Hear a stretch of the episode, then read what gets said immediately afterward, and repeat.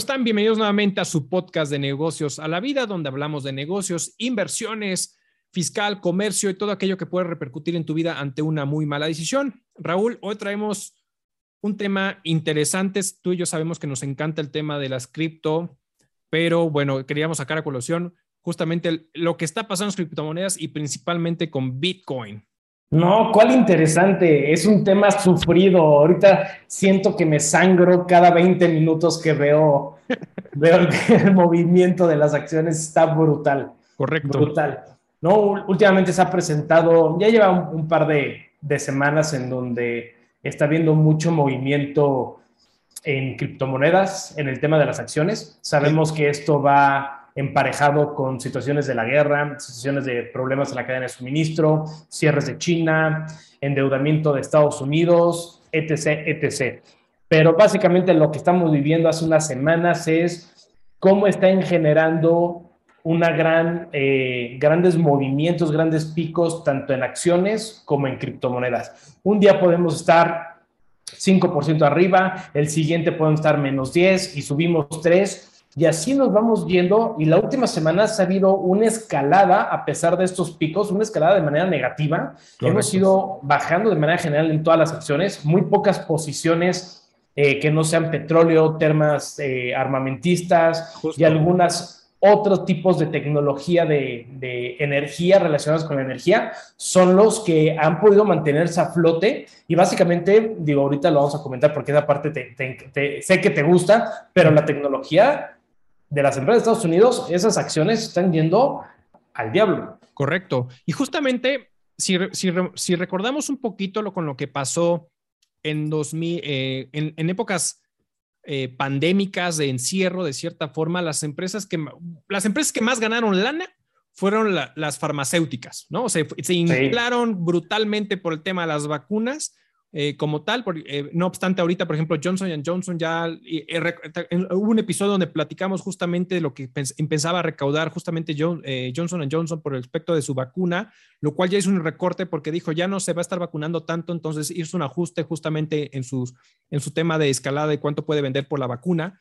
Pero se inflaron las farmacéuticas, se inflaron justamente las empresas de tecnología, crecieron brutalmente porque todo mundo estaba encerrado, entonces teníamos Zoom, teníamos Microsoft, teníamos diferentes empresas de tecnología que se fueron inflando justamente durante el momento que estamos teniendo, pero, y, pero ahorita con el tema de la guerra, ahora sí que si prácticamente ¿Dónde le puedes apostar ahorita la inversión? Pues en empresas armamentistas, en empresas que justamente generan eh, todo el tema contra la guerra, porque es realmente lo que se está generando ahorita, ¿no? Y el tema de petróleo tiene sus altas y bajas, pero prácticamente es lo que se está generando ahorita, ¿no? Entonces, este tema de inflación, es más, hasta a, Amazon con el tema de Rivian también le está afectando durísimo, o sea, una caída brutal. Tesla, Tesla también. Uf, no, claro, ¿no? Les, les, está yendo, les está yendo mal. Aquí lo interesante es no solamente a la parte de las acciones, sino también al tema de las criptomonedas y hablando específicamente de, la, de Bitcoin, que es como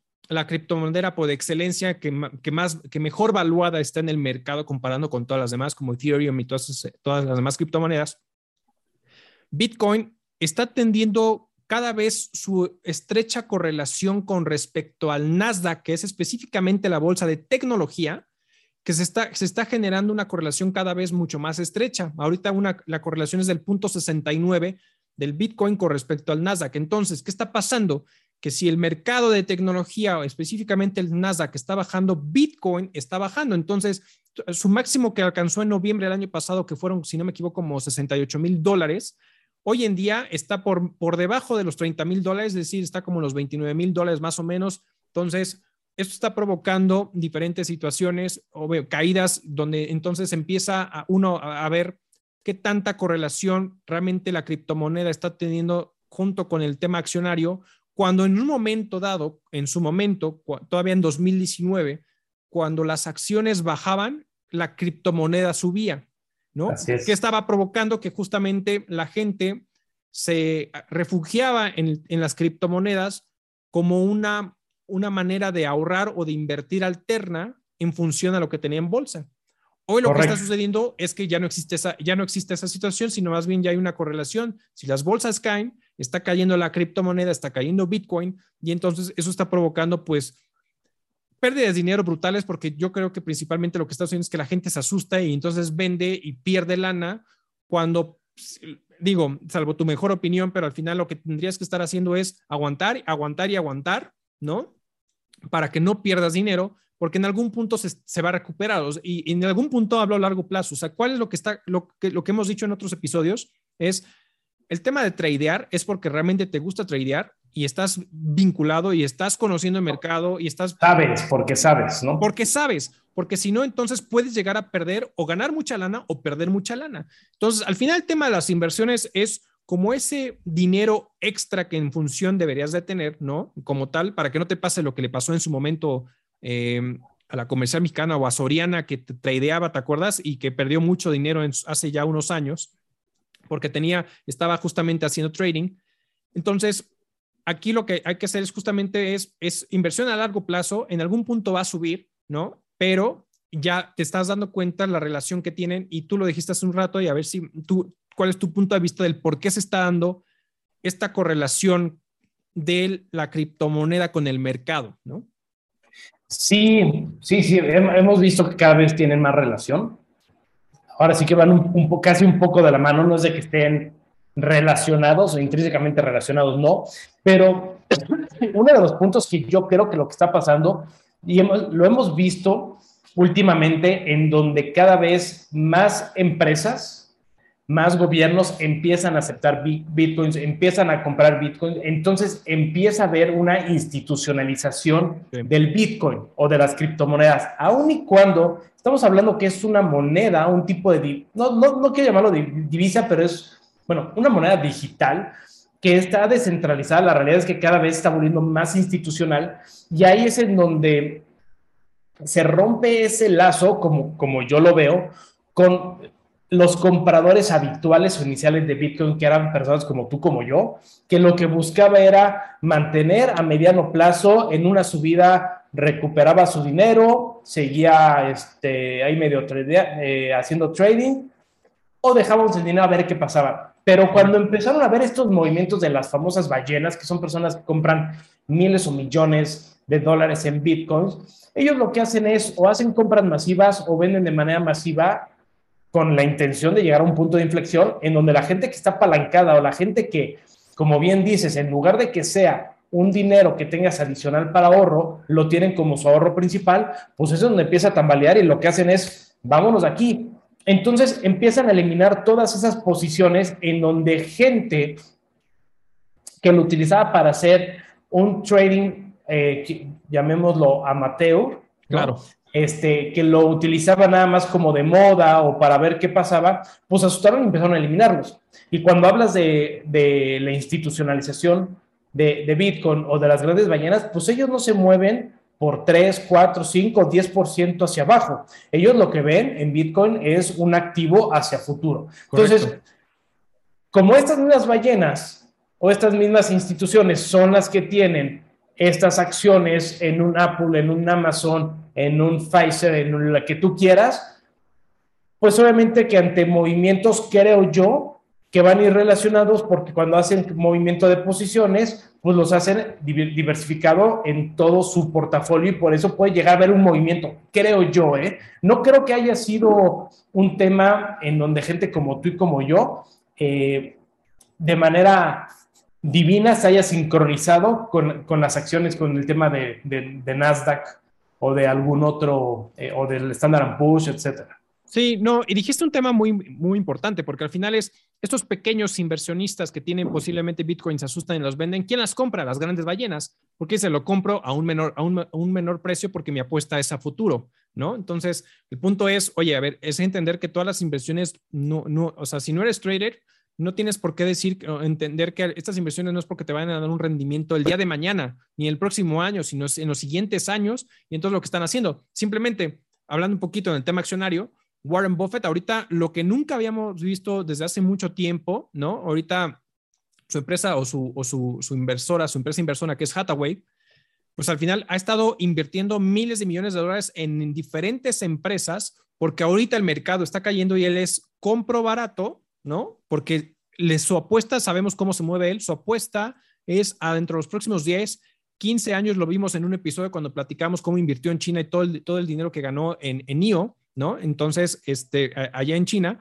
Pero entonces, este tipo de situaciones al final es lo que, lo que hacen. Ahora, el tema de las cripto, pues es prácticamente es, si tienes, ojo, si tienes dinero que, que puedas, eh, eh, ahora sí que puedas invertir porque te sobra, ojo, no porque lo necesites, sino porque te sobra, ¿no? ¿Puedes invertir en Bitcoin ahorita que está económico? Sí. ¿Puede llegar a bajar más? Sí, sí puede llegar a bajar más. O sea, al final es, es, es, es un tema, pero es un tema como de, de que tú pongas justamente tu tope, decir hasta, hasta cuánto, cuánto es el tope de abajo que tú puedes comprar y de ahí, literal, los que tienen inversión hoy en día, que están viendo cómo están perdiendo dinero, es literal holdear, es decir, mantener la inversión y no, eh, no apanicarse y vender porque pierdes dinero. Y uno de los perfectos ejemplos de esta situación es, es Bukele en El Salvador, con el tema de las inversiones en Bitcoin que ha venido haciendo a lo largo de todo este tiempo y que ahorita ha apalancado su PIB en, en El Salvador de hasta un 90% por estar justamente invirtiendo. Y recientemente ahorita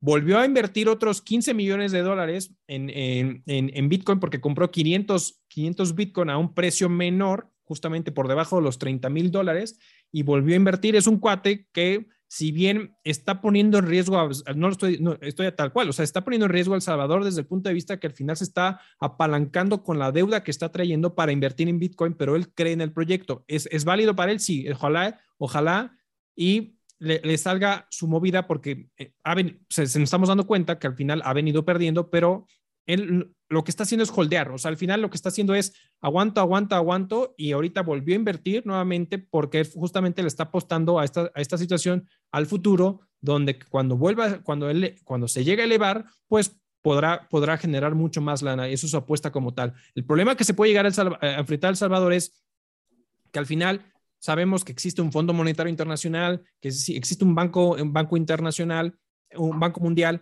donde al final pues te califican, ¿no? Y entonces el, problema con El Salvador, este apalancamiento tan agresivo que está teniendo, puede bajar su calificación el día de mañana y esa calificación, lo que sucede cuando te bajan de calificación es de que no puedas ser sujeto a deuda, a créditos para poder financiar en, tu país como tal, ¿no? Sí, sí, creo, que creo que la apuesta de El Salvador es muy innovadora. Eh, creo que puede llegar a tener muchos, muchos beneficios, pero beneficios con creces. Nada más hay que tener cuidado porque estamos hablando que al final es un activo que no está regulado, es un activo que tiene mucha variación, es un activo en donde hoy en día, si bien ya estaba generando ingresos a través de todo lo que ha hecho El Salvador alrededor de la, del Bitcoin, pues hoy tenemos que está a 29 dólares, bueno, 29 mil dólares, cuando en su momento, si no mal recuerdo, él incluso empezó a comprar por ahí de los cuarenta y tantos mil dólares. Correcto. Sí. Entonces, ahorita tenemos unas pérdidas bastante, bastante, bueno, ellos traen una pérdida bastante, bastante Ojalá tuviéramos esas pérdidas. Ya sé. Y este, esos, esos pequeños grandes problemas.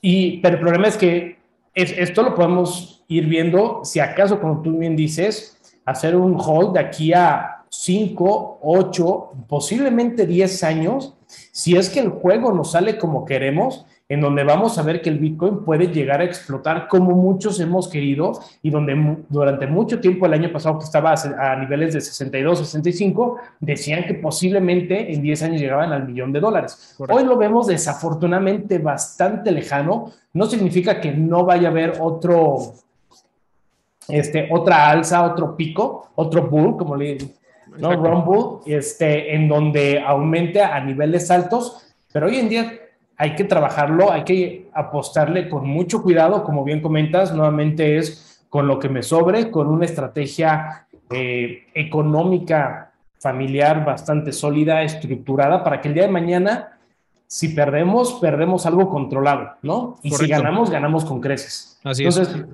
creo que es interesante ahorita, desafortunadamente el mercado está muy, está colapsando, que se, se pronostica que puede haber todavía una caída más bajo, tenemos que ver qué diablos va a hacer el FED para, para poder solucionar este tema. Posiblemente aviente otro, abra cartera y aviente billetazos nuevamente, pero tenemos que ver qué pasa porque al final no hay dinero que alcance, Arturo. Aunque ellos mismos lo produzcan, no hay dinero, no hay burbuja que aguante. Y vemos a China muy cerrada, vemos que el colapso de esta, de, perdón, la guerra de, de Rusia contra Ucrania apenas va empezando. Posiblemente vayamos a teniendo el tema de China contra Taiwán y el tema del petróleo se va a venir de manera brutal y Estados Unidos ya está empezando a sacar un tercio de su reserva. Entonces, creo que son muchos factores alrededor en donde le va a pegar al mercado y, de y como estamos viendo y bien comentas, de manera colateral o incluso de manera sincronizada, las criptomonedas también se están viendo afectadas. Sí, correcto. Y justamente ahí, en, como ese último comentario, eh, o sea, al final, esta, este tema de lo dijiste, como China está cerrando y lo platicamos en un episodio anterior, esto está provocando cierres, cadenas, suministros, etcétera, que le están pegando justamente al mercado. Eso está cayendo como tal, no está funcionando de manera suficiente. El Nasdaq está cayendo porque pues todos esos sensores, todos esos microchips, todo eso está afectando a la industria de la tecnología y por, por, lamentablemente, y digo lamentablemente porque en teoría no tendría por qué ser ese fin, que la criptomoneda por sí misma esté teniendo ahorita esa correlación, ya justamente a, la exposición de este punto que bien mencionaste, que al final grandes inversionistas institucionales pues están yendo por esa apuesta y entonces como se mueve el mercado es como están ejecutando todo y por eso está viendo esta correlación a pesar de ser un instrumento o, lo que la apuesta le llama como una famosa moneda descentralizada, ¿no? Claro, y que lo que se buscaba es que, es que fuera una opción, no, quiero decirlo, anti, iba a decir antiinflamatoria, pero ¿Antiinflamatoria? Para, tu bolsillo. Sí, sí, sí, no, este, antiinflación, o sea, no, o sea, que se iba, iba a proteger nuestro dinero de la inflación y estamos viendo que no. No. Entonces, muchos conceptos del Bitcoin o de las criptomonedas se pueden estar empezando a romper el día de hoy, para bien y para mal, ¿no? Correcto. Porque puede ser que ante esta sacudida que va a relacionada con el mercado, pues pueda generar también un aliciente para que eh, otras personas, otras ballenas, otra institucionalización puedan ver que al final puede ser algo relativamente controlable y no se va tanto a picos por la, pues no sé, por, el tema de la, simplemente de la demanda, como en un inicio así arrancó el tema de Bitcoin. Sí, correcto. No, definitivamente. Pues mira, al final, simplemente la recomendación que podríamos estar dando es, eh, si, o sea, al final es, si no, o sea, en teoría, volvemos al punto, la inversión tiene que ser de ese dinero que no necesites para subsistir o necesites para, para generar cosas, y es un tema de inversión siempre a largo plazo.